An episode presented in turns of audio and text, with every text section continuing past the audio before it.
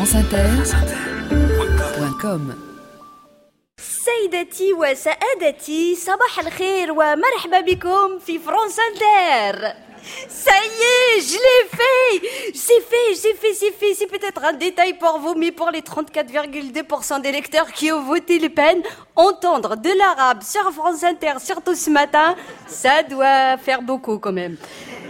Comment ça doit les déprimer? Ils doivent se dire, ça y est, le grand remplacement est en marche sur France Inter.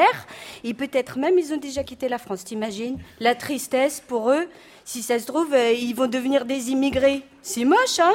Mais trêve de galéjade. Aujourd'hui, j'ai décidé de faire un édito politique. Un peu à la manière de Thomas El Kibir. Oui, c'est le nouveau nom de Thomas le Grand. Et le tout sous le regard attentif de Aziz Cohen.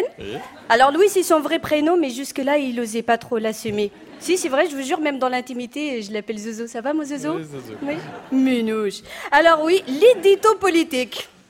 Alors vous noterez que j'ai des bouclettes ce matin. Ah oui, maintenant je peux les garder. Mais je vous jure, si Le Pen était passée, j'avais prévu de me teindre en blonde jusqu'au string.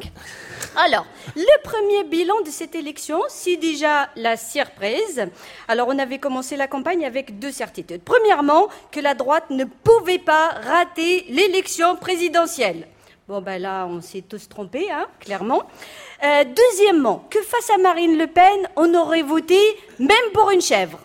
Et là, euh, il faut attendre un petit peu pour savoir. Mais personnellement, moi j'ai trouvé que la petite fête de la Rotonde le soir du premier tour, ça sentait un petit peu la biquette quand même. Hein. Ah oui, ça a chevré, hein. ça, oui du verbe chevrer, euh, ça a chevré fort au démarrage. Il y a eu quand même euh, pas mal de biquettage.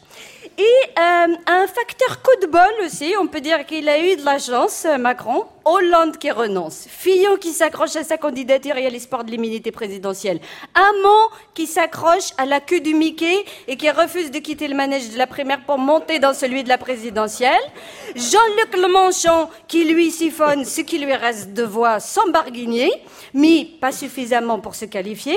Ajoutez à ça la pluie sur un week-end de trois jours. À ce niveau-là, on peut dire que le nouveau président élu, il a le cul bordé de nouilles quand même. hein. Sinon, ce que l'on sait aussi depuis euh, le débat télévisé, c'est que ce qu'il y a de plus efficace pour faire barrage à Marine Le Pen, ça reste encore Marine Le Pen. Ah là là là là, ce débat, je me suis toujours pas remise. C'était plus du chevrage, hein, c'était une usine de picodon à elle toute seule. Ah non, c'est pas une balle qu'elle s'est tirée dans le pied, c'est tout le chargeur. À force de vomir sa haine de Macron, elle a fini par se noyer dedans, dis donc. Et c'est ça qu'elle va laisser comme image? Comme image de sa campagne, finir en pataugeant dans sa bile? Bah c'est moche quand même. Enfin, ça, c'est mon analyse. Hein. Et puis, ça va pas être la fête, la pauvre, quand elle va rentrer dans sa famille politique. Enfin, tu me diras dans sa famille tout court, hein.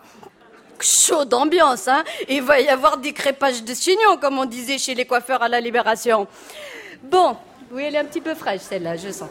Bon, elle pourra toujours se rattraper en passant du temps avec tous ses nouveaux amis, Christine Bottin, Deep Pontignan et tous les juges qui attendent impatiemment qu'elle réponde à leur convocation. Alors, en conclusion, à la question est-ce que tous les problèmes des Français sont liés à la présence d'étrangers sur le sol français Les électeurs ont répondu non à 63%. On peut s'en réjouir. Mais on peut aussi se rappeler qu'ils étaient 80% en 2002. Et ça, ça fout un petit peu la trouille quand même.